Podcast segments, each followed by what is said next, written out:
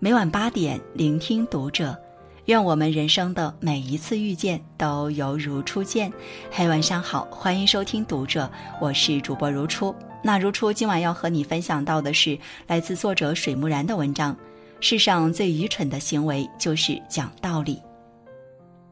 曾看过一个提问：有什么道理是你长大了才懂的？有一个回答被众人赞到了高处。小时候总以为有理走遍天下，后来才知道这个世界是从不讲道理的。这个世界上最愚蠢的人，就是那些最会讲道理的人。这个社会也从来就不是一个能去讲理的地方。家庭不需要讲道理，先看看家庭。家庭是一个需要讲理的地方吗？不是，家其实是一个需要讲爱的地方。我们和爱人、家人的沟通，如果一味的讲道理，这个家庭就会越来越缺少温馨的感觉，不像一个真正的家。尤其是很多男人在外面应酬习惯了，回到家跟老婆讲理，这应该怎么样，那应该怎么样的，这其实是一种很错误的沟通方式，只能积累矛盾。一个男人如果只跟老婆讲道理，说明他已经不爱她了。家需要的是包容和关怀。你再能赚钱，再有理，到了家里都得卸下理性，卸下外面的光环，不要再去盘算应不应该对与不对，怎样才合理，而是应该给家人倾洒你的爱。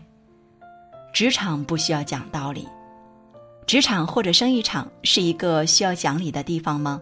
也不是，职场主要是一个讲利的地方。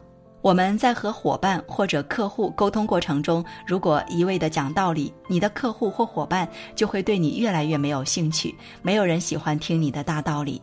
你要记住，每个人都是来谋利的，只有道理没有利益，你就会变得毫无价值。天下熙熙，皆为利来；天下攘攘，皆为利往。你只有把人对利益的需求满足了，人们才会跟你。如果不能满足他人对利的追求，你再对又如何？再有道理又如何？现在大家发现了吧？家庭和工作这两种人生的最常见的场合，都不需要一味讲道理。跟强者不能讲理，那么面对强者或是尊者的时候，要讲道理吗？其实也不需要。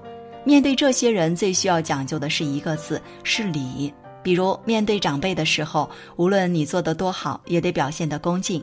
很多人总以为自己做的是对的，或者有理，就可以在任何人面前理直气壮、肆无忌惮，甚至去冒犯他们，这就是最大的无理。尤其在面对强者的时候，你就更没有讲理的份儿了。你再有理，也要隐忍不发，让自己处境安全，悄悄地积聚力量。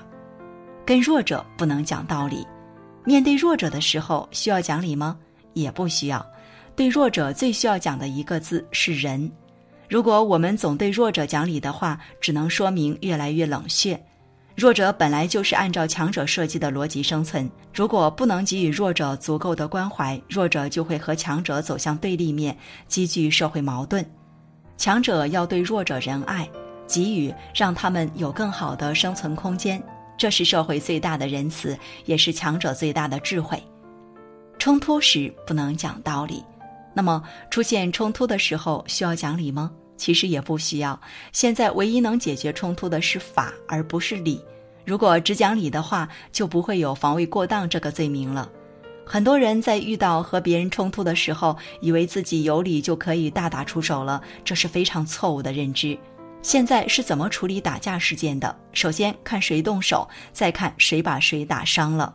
只要你动手了，哪怕你有理，哪怕是你是在自卫，也要负责任。而且，如果你把别人打伤了，得负刑事或民事责任，这跟你有没有理关系并不是太大。动手即违法，这个逻辑同样适用于其他各种软性的冲突。处理冲突时，懂法的人远比讲理的人要占便宜，要更高明。随着法律的完善，未来是一个越来越讲法的社会。面对不公平的时候，需要讲理吗？现实告诉我们，在遭遇不公的时候，单纯靠讲理是解决不了问题的。很多人遇到不公平的时候，发现只讲理没有人睬你，然后豁出去了，在不违法的前提下把事搞大，才能争取到自己的权利。比如之前那个奔驰女车主，车子质量明显有问题，去跟商家讲道理根本讲不通，后来坐在车上拍视频才把问题解决了。笨人都在讲道理，高手只会讲故事。《道德经》开篇第一句就是“道可道，非常道”，意思是凡是能用语言表达的道理，都是不是永恒的道理，都是可以不攻自破的。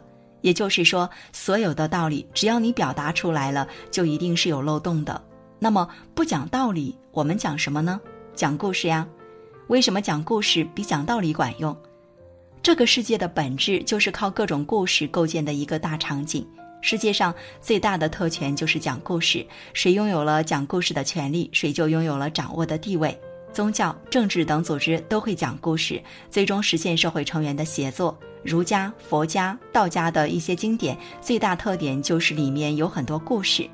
世界上最高明的行为，莫过于通过故事影响人。讲故事之所以威力巨大，因为它最大的特点是只有思考，没有答案。所谓大象无形，正因如此，它往往可以颠覆一切大道理。这个世界最终属于那些最会讲故事的人。故事把冰冷的真相变得柔和和浪漫。世人从来不善于接受真相，真相也只有披着故事的外衣，才更容易为人们所认知接受。这个世界是极其复杂且微妙的，我们需要极高的智慧才能看清其中的各种门道。好，今晚的分享就这样了。喜欢的话，欢迎您拉到文末帮我们点亮再看。